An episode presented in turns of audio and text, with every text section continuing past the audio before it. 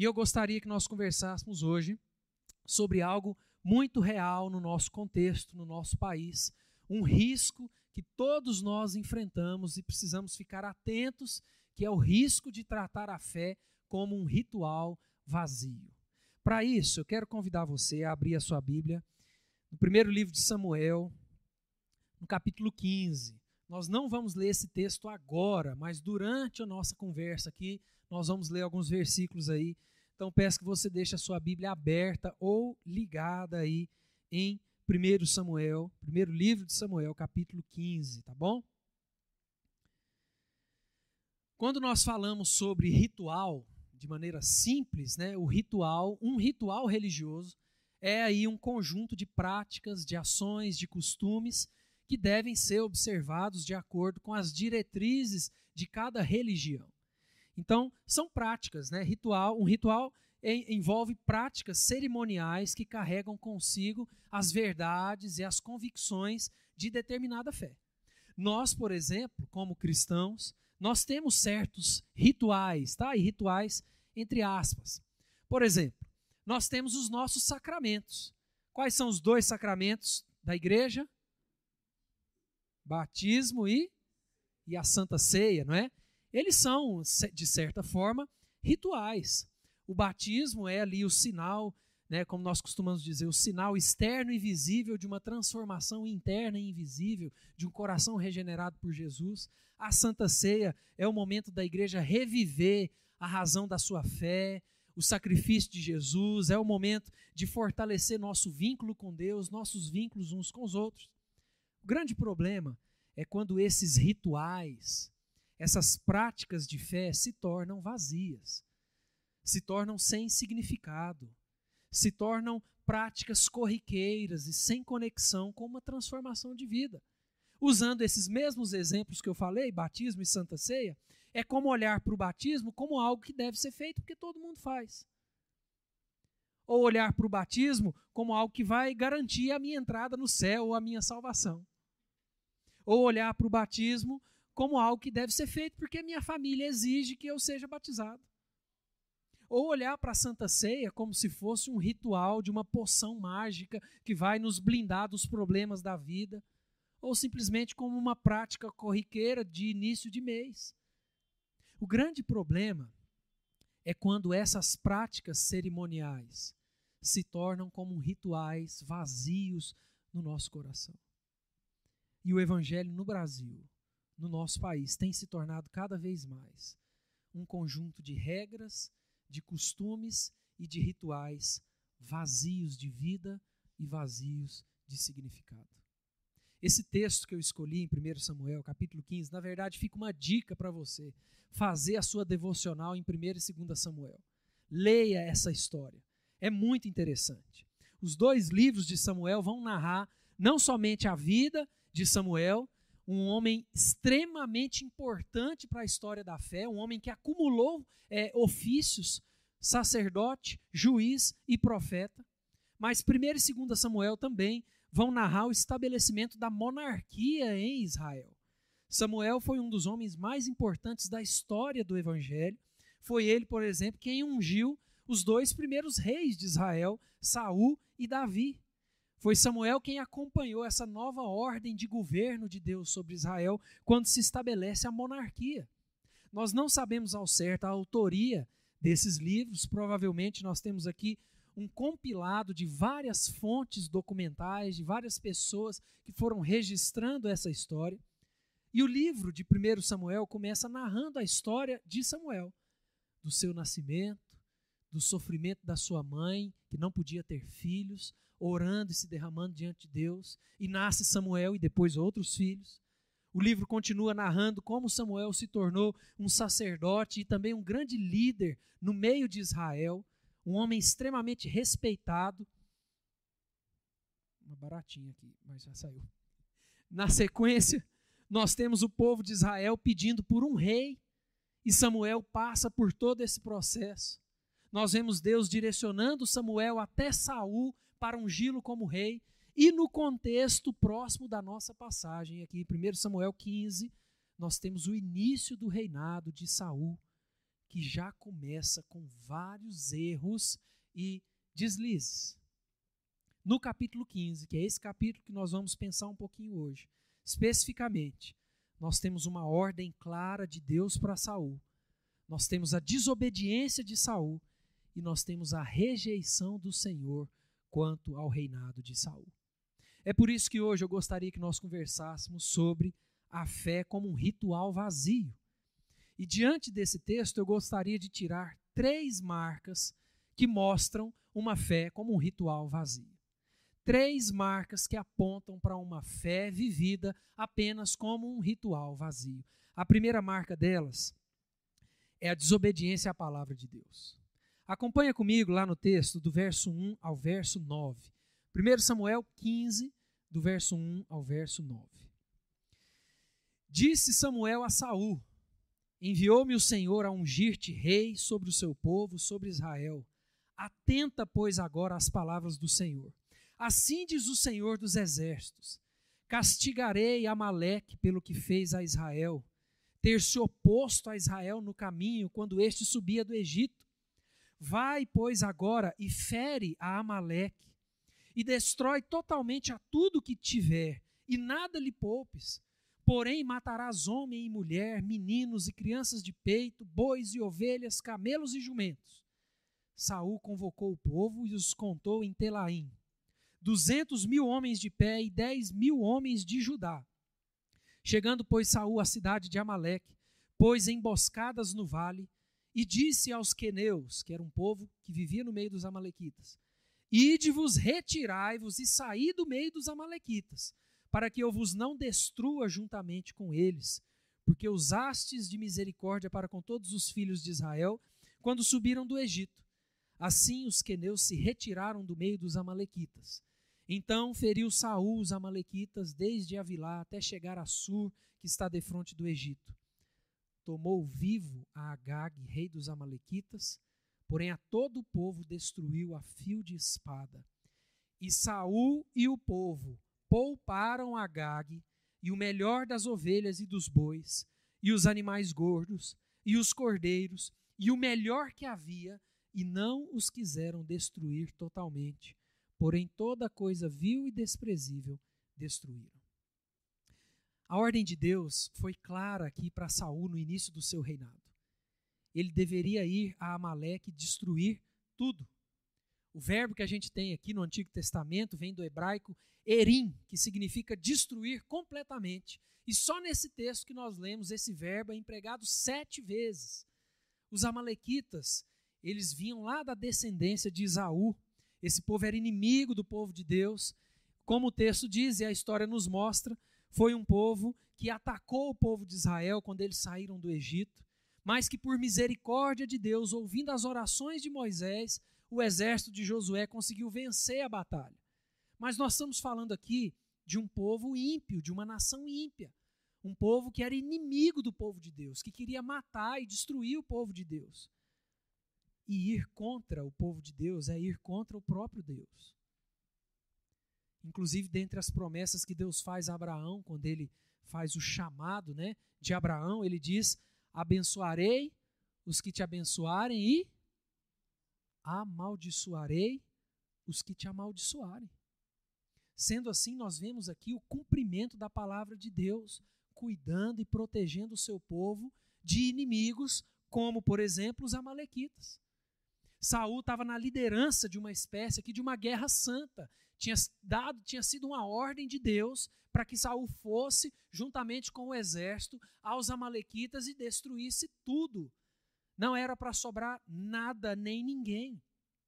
Saul estava aqui é, na destruição desse povo, de tudo que eles tinham. Isso era uma espécie de culto, de sacrifício a Deus, de obediência. Mas Saul desobedece a palavra de Deus. Ele poupa o rei Agag e toma para si também o melhor das ovelhas, dos bois e o melhor das posses daquele povo. Deus havia se revelado a Saul. Deus havia escolhido Saul como o primeiro rei de Israel. Deus havia tirado Saul da sua casa, lá de onde ele veio, e colocado no posto humano mais alto, posto de rei. Existem inclusive relatos anteriores a esse capítulo que falam de Deus concedendo o Espírito Santo para guiar Saul. Você vê momentos aí nos capítulos anteriores que o texto diz que o Espírito de Deus tomou posse de Saul. Mas aqui, logo no início do seu reinado, Saul, e não é a primeira vez, desobedece e desrespeita a ordem e a palavra de Deus. Essa é uma primeira marca de uma fé como um ritual vazio. Uma fé que menospreza, que desrespeita e desobedece a palavra de Deus. Em João, no capítulo 14, verso 21, o texto diz: Jesus diz: Aquele que tem os meus mandamentos e os guarda, esse é o que me ama. E aquele que me ama será amado por meu Pai, e eu também o amarei e me manifestarei a ele. Lá em Lucas, capítulo 6, versos 46 a 49, olha o que Jesus diz: Por que me chamais Senhor, Senhor, e não fazeis o que vos mando? Todo aquele que vem a mim e ouve as minhas palavras e as pratica, eu vos mostrarei a quem é semelhante. É semelhante a um homem que, edificando uma casa, cavou, abriu profunda vala e lançou o alicerce sobre a rocha. E vindo a enchente, arrojou-se o rio contra aquela casa e não a pôde abalar, por ter sido bem construída.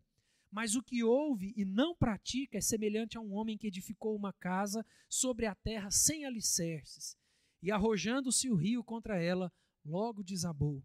E aconteceu que foi grande a ruína daquela casa. Irmãos, quantas vezes nós fazemos assim? Quantas vezes, mesmo conhecendo a palavra, mesmo conhecendo os direcionamentos da palavra, nós ignoramos e desobedecemos a palavra de Deus. Nós achamos que nós sabemos um caminho melhor. Nós achamos que o nosso jeitinho brasileiro é só um traço da cultura, nós achamos que a palavra só serve para quando ela é confortável para nós. Essa é, é uma primeira marca de uma fé vivida como um ritual vazio, desobediência à palavra de Deus. Uma segunda marca é quando nós espiritualizamos o pecado. Espiritualizar entre aspas, tá? Olha o que diz o verso 10 ao verso 21. Vamos lá na continuidade do nosso texto. Então veio a palavra do Senhor a Samuel dizendo: Arrependo-me de haver constituído Saul rei, porquanto deixou de me seguir e não executou as minhas palavras. Então Samuel se contristou e toda a noite clamou ao Senhor. Madrugou Samuel para encontrar a Saul pela manhã e anunciou-se àquele: Já chegou Saul ao Carmelo e eis que levantou para si um monumento e dando volta, passou e desceu a Gilgal. Veio, pois, Samuel a Saul, e este lhe disse: Bendito sejas tu do Senhor, executei as palavras do Senhor. Então disse Samuel: Que balido, pois, de ovelhas é este nos meus ouvidos e o mugido de bois que ouço? Respondeu Saul: De Amaleque os trouxeram, porque o povo, o povo, poupou o melhor das ovelhas e dos bois para o sacrificar ao Senhor teu Deus. O resto, porém, destruímos totalmente. Então disse Samuel a Saul: Espera e te declararei o que o Senhor me disse essa noite.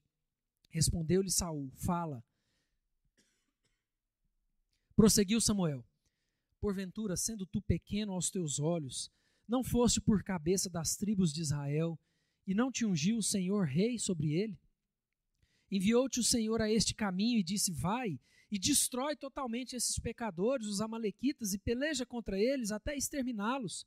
Por que, pois, não atentaste à voz do Senhor, mas te lançaste ao despojo e fizeste o que era mal aos olhos do Senhor? Verso 20.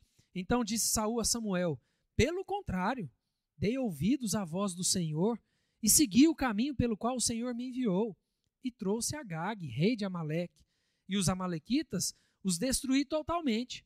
Mas o povo tomou dos despojos ovelhas e bois, o melhor do designado à destruição, para oferecer ao Senhor teu Deus em Gilgal. Essa é uma segunda marca de uma fé vivida como um ritual vazio, é espiritualizar o pecado. Como nós temos a tendência de Saul em espiritualizar o nosso pecado em arrumar desculpas para o nosso erro, em culpar outras pessoas pela nossa irresponsabilidade. Deus, eu sei, Deus, que esse dinheiro vem de negócios ilícitos, mas eu vou usar parte desse, desse dinheiro para contribuir na igreja, para ajudar os pobres, vou levar alimento às famílias carentes. Deus, eu sei, Deus, que eu não tenho sido fiel à minha esposa, mas eu não deixo faltar nada lá em casa. Minha família desfruta do bom e do melhor. Deus, eu sei que eu não tenho controlado a minha língua e as minhas postagens, mas eu faço isso em defesa da fé, em defesa da tua palavra. Quantas vezes nós fazemos isso? Deus revela a Samuel o que havia acontecido antes de Saul e seus homens chegarem da guerra. Samuel sai ao encontro de Saul e o texto diz que Saul estava em Carmelo, levantando um monumento em sua própria homenagem. Olha só como eu sou bom. Eu fui, eu venci, eu destruí e eu voltei. E quando Samuel se encontra com Saul lá em Gilgal, Saul ainda tem a coragem de virar para Samuel e falar: "Eu fiz tudo que Deus ordenou. Eu fiz tudo certinho." E Samuel pega e fala: Mas que barulho de ovelha é esse que eu estou ouvindo? Que, que mugido de boi é esse? Que barulho é esse desses animais? E Saul faz o quê? Foi o povo. O povo resolveu trazer esses animais aí. O povo resolveu escolher os melhores animais. O povo resolveu escolher as coisas mais preciosas e trazer. E tentando ainda espiritualizar tudo aquilo, Saul tem uma ideia brilhante. Saul vira para Samuel e fala assim: Samuel, nós trouxemos o melhor das ovelhas, nós desobedecemos a palavra de Deus, mas sabe por quê? É porque nós vamos sacrificar isso a Deus. Nós vamos oferecer isso em culto a Deus. Foi por isso que a gente trouxe. Não sei se vocês lembram de um vídeo que viralizou um tempo atrás de uns políticos em Brasília orando e agradecendo pela propina. Lembram disso? É mais ou menos isso que acontece aqui. É essa espiritualização do pecado. É uma marca de uma fé vivida como um ritual vazio. E olha que interessante, o verso 15. Acompanha comigo o verso 15. Respondendo Saul, de Amaleque os trouxeram, porque o povo poupou o melhor das ovelhas e dos bois para o sacrificar ao Senhor teu Deus. Por que será que Saul não diz Senhor, nosso Deus? E essa não é a única vez que Saul faz isso aqui. Também lá no verso 21 ele faz de novo. Trouxemos isso, Samuel, mas fica tranquilo, Deus vai ficar de boa com a gente, porque isso é para sacrificar ao Senhor, teu Deus. Saul não diz Senhor, nosso Deus. E talvez esse já seja um indício para revelar as intenções egoístas de Saul em desobedecer a Deus e em poupar os despojos dos amalequitas. Lá em Isaías capítulo 5, verso 20, o texto diz: Ai dos que ao mal chamam bem e ao bem mal. Samuel ainda exorta Saul, lembrando ele: Saul, você lembra de onde você veio? Você lembra o que Deus fez por você? Você lembra de onde Deus te tirou e te constituiu rei? E você desobedece a Deus dessa maneira? Talvez Samuel tivesse ali trazendo lucidez, tentando trazer lucidez para Saul, para que Saul pudesse ver a grandiosidade da afronta que ele fez com o Senhor. Inclusive, no fim desse capítulo, mostra que Samuel se entristeceu profundamente, porque ainda nesse capítulo Deus revela para Samuel que Saul não continuaria sendo rei. E o fim do capítulo diz que Samuel, até a morte, nunca mais se encontrou com Saul. Samuel talvez estava aqui tentando mostrar para Saul, Saul, você ficou, você perdeu a cabeça. Você está tentando espiritualizar o pecado. Você acha que Deus é menino? Será que nós temos agido assim nas nossas vidas? Será que nós temos áreas da nossa vida onde nós tentamos espiritualizar as nossas irresponsabilidades, as nossas desobediências? talvez tentando empurrar Deus nos nossos planos e esquemas fraudulentos ou duvidosos, talvez tentando amoldar o evangelho às nossas tendências egoístas e arrogantes. Essa é uma segunda marca de uma fé vivida como um ritual vazio, espiritualizar o pecado. E em terceiro e último lugar, uma terceira e última marca, de uma fé vivida como um ritual vazio é remorso ao invés de arrependimento. Vamos terminar? Versos 22 a 31. Acompanha comigo aí. Versos 22. Porém, Samuel disse: Tem porventura o Senhor tanto prazer em holocaustos e sacrifícios, quanto em que se obedeça a sua palavra? Eis que o obedecer é melhor do que o sacrificar, e o atender melhor do que a gordura de carneiros. Porque a rebelião é como o pecado de feitiçaria, e a obstinação é como a idolatria e culto a ídolos do lar. Visto que rejeitaste a palavra do Senhor, ele também te rejeitou a ti para que não sejas rei. Então disse Saul a Samuel: Pequei, pois transgredi o mandamento do Senhor e as tuas palavras, porque temi o povo e dei ouvidos à sua voz. Agora, pois, te rogo, perdoa-me o meu pecado e volta comigo para que adore o Senhor. Porém, Samuel disse a Saul: Não tornarei contigo, visto que rejeitaste a palavra do Senhor. Já ele te rejeitou a ti para que não sejas rei sobre Israel. Virando-se Samuel para se ir, Saul segurou pela orla do manto e este se rasgou. Então Samuel lhe disse: o Senhor rasgou hoje de ti o reino de Israel e o deu ao teu próximo, que é melhor do que tu. Também a glória de Israel não mente, nem se arrepende, porquanto, porquanto não é homem para que se arrependa. Então disse Saul: Pequei, honra-me, porém, agora diante dos anciãos do meu povo e diante de Israel, e volta comigo para que adore o Senhor teu Deus. Então Samuel seguiu a Saul e este adorou ao Senhor. Irmãos, como é forte o que Samuel diz para Saul aqui. Samuel diz: Saul, quem foi que te disse que Deus se agrada mais de cultos do que de uma vida piedosa? Quem foi que disse que Deus quer mais o nosso trabalho e contribuição do que o nosso coração? Quem foi que disse que Deus se agrada mais do ritual de ir à igreja embora é importante, mas quem foi que disse que Deus se agrada mais desse ritual do que uma vida vivida para a honra e glória dele? De que adianta termos a palavra na ponta da língua, mas não dentro do coração? De que adianta postar versículos e versículos na internet, nos grupos de WhatsApp e não viver nada disso durante a semana? O Salmo 51, versos 16 e 17, o salmista diz: Pois não te comprases em sacrifícios, do contrário, eu te daria, e não te agradas de holocaustos. Sacrifícios agradáveis a Deus são o espírito quebrantado, coração compungido e contrito, não o desprezarás, ó Deus. Ao invés de cair por terra, ao invés de Saul pegar e falar, realmente, eu errei, eu pequei, ao invés de Saul cair, reconhecer o seu pecado e se arrepender, Saul tem remorso ele tem medo da rejeição do povo. Ele tem medo de perder o reino. Ele tem medo de perder poder, status, dinheiro, fama. Ao invés de ter arrependimento, ele quer rituais. Ele quer resolver essa pendência com Deus através de cerimônia, de culto. Samuel, vem comigo então. Vamos sacrificar a Deus, vamos lá cultuar a Deus, que aí fecha a conta, fica beleza. E a palavra usada por Saul no verso 24, inclusive, quando ele diz transgredir o mandamento, é uma palavra que poderia ser usada, traduzida também por fui negligente ou passei por cima. Era uma expressão extremamente comum. É como se Saul falasse assim: não, realmente, eu, eu pisei na bola.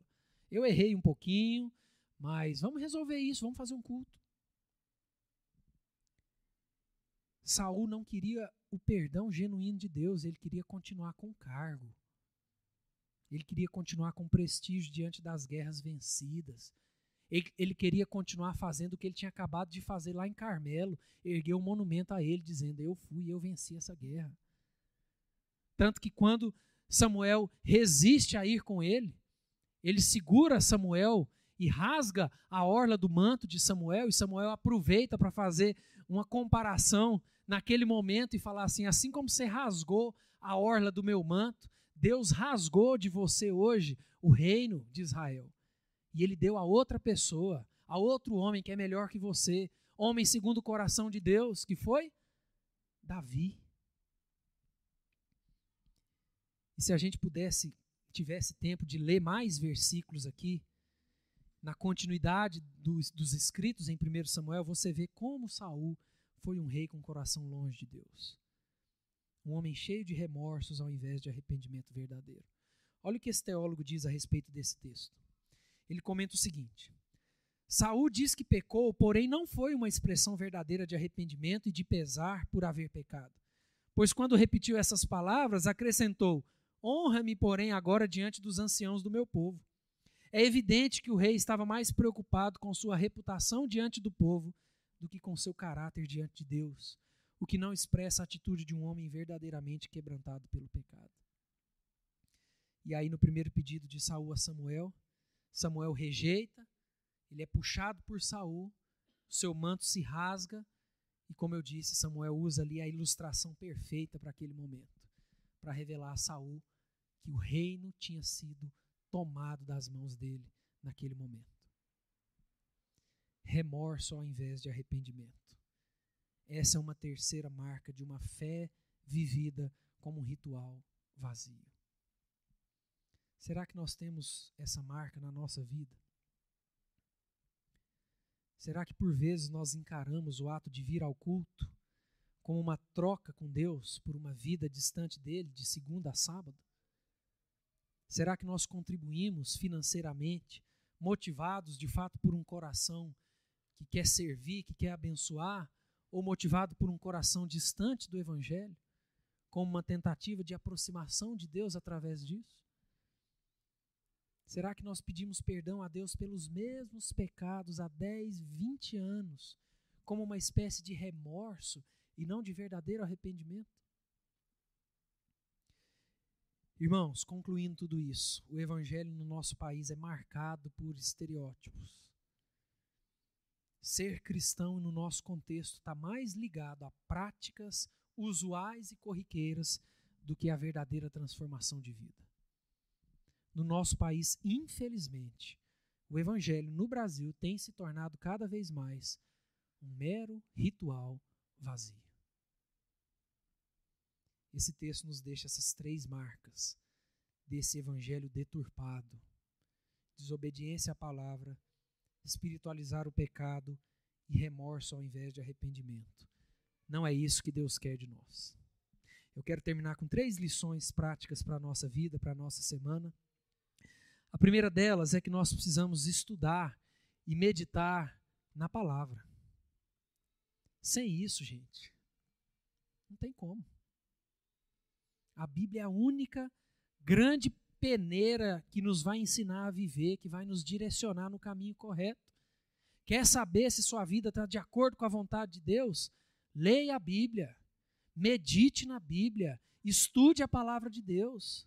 Quer saber se seu pastor, se seus líderes têm te direcionado de maneira correta? Leia a Bíblia, medite na palavra. Um dos grandes motivos que fazem do povo brasileiro uma massa de manobra religiosa, muitas vezes, é o fato de nós não lermos e não estudarmos a Bíblia. A igreja brasileira não conhece a Bíblia. Ela é viciada em cultos, ela é viciada em sermões, ela é viciada em encontros, mas não conhece a Bíblia. Essa é a primeira lição para a nossa vida. Nós precisamos estudar e meditar na palavra. Segundo lugar, nós precisamos fazer parte de uma igreja bíblica. E eu estou trazendo isso porque talvez você que está me escutando aqui, ou as pessoas que vão é, ver esse material às vezes na internet, talvez você não faz parte de uma igreja bíblica. E se a sua comunidade, se a sua igreja não é coerente com a palavra, saia dessa igreja. Saia dessa igreja. Não estou dizendo que você tem que vir necessariamente para mosaico.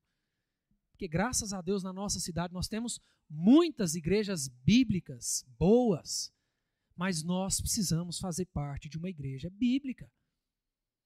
Faça parte de uma igreja bíblica, uma igreja que preza pelos direcionamentos da palavra.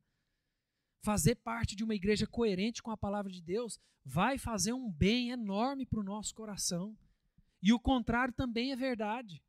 Fazer parte de uma igreja que não preza pela palavra de Deus vai fazer um mal danado para o nosso coração. Em terceiro e último lugar, uma última lição para nós: se reconcilie com o Senhor. É provável que essa lição não sirva para a maioria dos que estão aqui. Talvez a maioria de nós esteja com um relacionamento bom com Deus, mas eu sei que no nosso meio, tanto aqui presencialmente como pela internet, tem gente que precisa se reconciliar com o Senhor. Tem gente que precisa de verdadeiro arrependimento. Tem gente que precisa voltar à comunhão com o nosso Deus. Tem gente que precisa ouvir as palavras de Samuel dizendo: Deus tem mais prazer na obediência do que em rituais. Deus quer o seu coração e não necessariamente só a sua presença num culto de domingo.